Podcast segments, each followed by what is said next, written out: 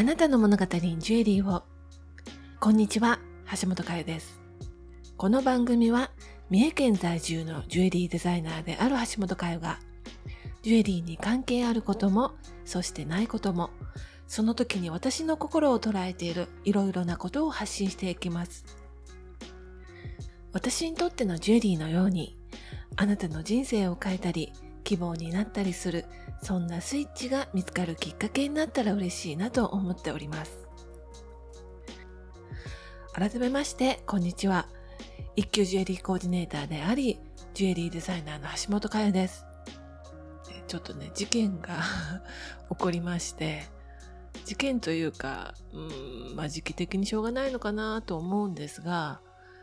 えー、っとね、あれいつだったかな ?2 週間ぐらい前に出張に行ってる時に、仕事からね、帰ってきた主人から LINE が来まして、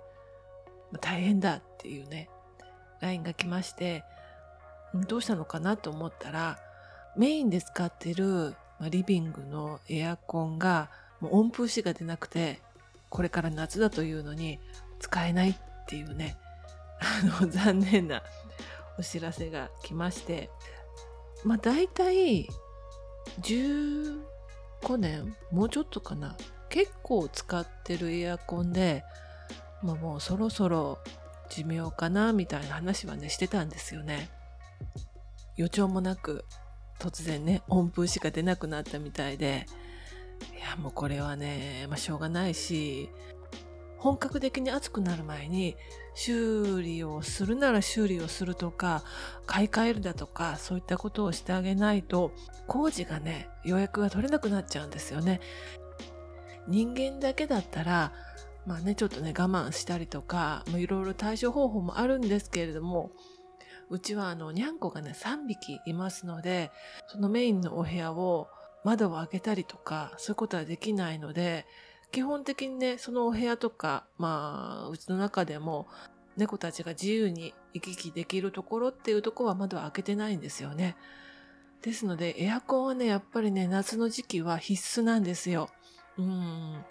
そんなにね、涼しくする必要はないんですけれども、やはり室内っていうのは、まあ、窓を閉め切りますと、かなり高温になってしまうので、25度とか6度とか、うん、8度ぐらいでも大丈夫かな。まあ、それぐらいでね、あの、エアコンをね、まあ、ほぼ24時間つけてるんですよね。にゃんこたちが辛い思いをしないように修理ができそうならしてもうダメならダメでさっさと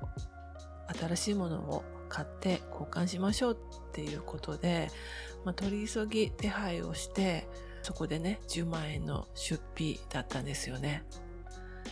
で、今住んでいるうち自体が、まあ、そんなに新しくないので、去年の冬に、これもね、まあ、急にね、前触れもなく給湯器がね、壊れちゃったんですよ。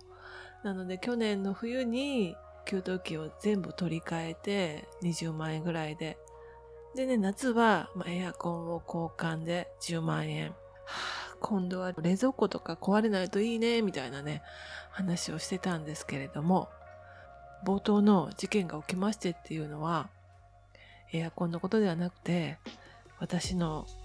会社であります、松田のアクセラがですね、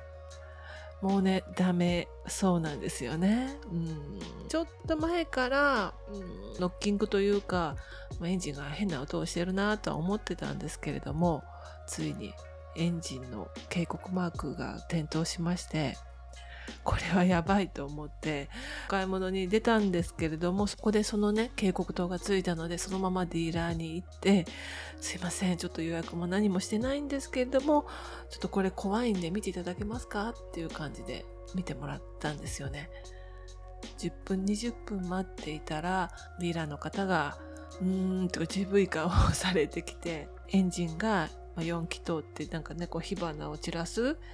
エンジンをこうかけるスパークプラグっていうところがあるんですけれども、まあ、そこの一つが完全に機能していませんっていうので、で、結構乗ってらっしゃるので、今直して、また再びね、乗ることはできるんですけれども、まあ、次から次へと、まあ、故障が出てきて、ま、追いかけっこになって、結構な金額を負担されることになるんじゃないかな、みたいなお話をね、してました。結構乗っていてってね言われたんですけれども10年ぐらいね乗ってたつもりだったんですよ。でも改めて登録年月日を見たら平成17年なんです。で今年もし平成だったら平成33年なのでもう16年 乗ってるんですよね。うーん。よく乗りましたよね。16年も。すごく気に入って買った車なのでそれなりに大切にしてきましたしトラブルも全然ないので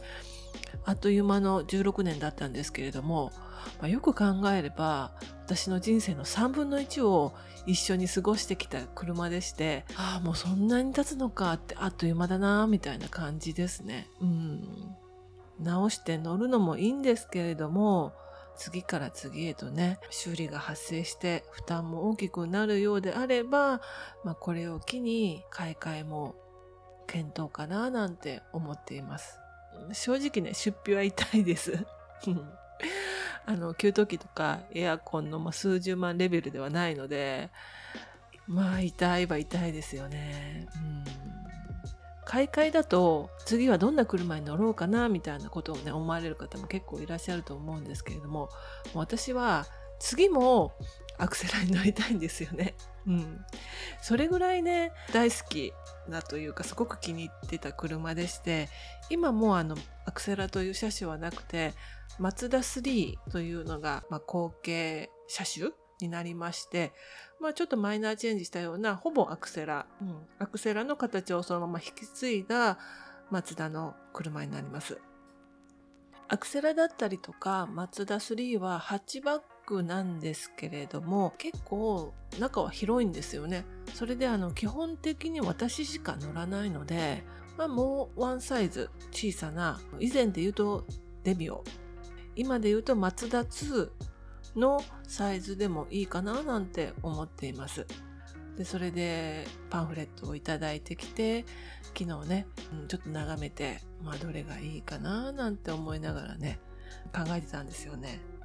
これはあの車に限らずなんですけれども私あのお気に入りが見つかるまではすごくね試行錯誤というかあれはどうだろうこれはどうだろうってこう調べたりとか試してみたりとかそのこう私のお気に入りにたどり着くまで結構な、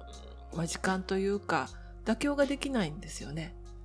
ただ、まあ、私はこれがいいって思って気に入ってしまうともうねそれでよくってそれをリピートしたいんですよね。うんまあ、車で言うと私はそのマツダのアクセラだったりとかあとはデミオだったりとかああいうちょっとハッチバックのちょっとスポーティーな車が好きで内装がすごくかっこいいんですよね。国産のねメーカーいろいろありますけれどもマツダが一番ねかっこいいなと思ってるのでもうねマツダ2にしろ3にしろあとは CX30 とか CX33 とかいろいろあるんですけれどもなんせマツダに乗りたいっていうのがありますね。でそして今度は今乗ってるアクセルはブルーなんですけれども今度は、まあ、マツダのね象徴的なあの色であります赤ソウルレッドに乗りたいななんて思っています。お値打ちな車種といってももう200万円ボリュームゾーンが300万円ぐらいしますから車って新車で買うと。それでお気に入りの車に乗りたいじゃないですか。ですからちょっと真剣に検討を始めてどうするか考えたいななんて思います。そのね、200万、300万したとしても、結局私アクセラは16年乗ってるわけですから、年で割って月で割って日で割ったりとかすると、すっごいね、同じな価格で、私はこれが好きだなって思う車に乗れたので、大満足で、ね、そろそろアクセラにもお休みをあげた方がいいんじゃないかななんて思っています。最近のっていうか、まあ、アクセラが16年前の車なので随分進化してまして今度もしそのマツダ2なり3を購入したとすると Apple CarPlay が使えるんですよね。で Apple CarPlay って何だろうって調べてたらすごい便利で常々ねその例えばナビとかを、まあ、車のねもともとついてるナビじゃなくて Google マップが使えないかななんてこれ連動しないかなって思ってたんですよね。でそれでナビ代わりに iPhone を、まあ、車に固定して見るのも画面小さいしななんかもっと便利にならないかなと思ってたんですけれどもそういうのが全部連携できるみたいでいやーこれはちょっとこう早く使いたいななんて思っています。装着して使うこともできるんですけれども、まあ、それがねもともと装備でついてたりとかするとすごい便利ですよね。いやーなんかね夢はね、まあ、大事件なんですけれども気分の切り替えで夢は広がるなというか楽しみが広がるななんて思っています。なのでもう一生懸命ねまた働かないとダメですね。えーと、あなたの,、まあそのこだわりの一つというか大好きでこれは譲れないっていうものがありましたらまたメッセージだったりとかコメントで教えていただけたら嬉しいです。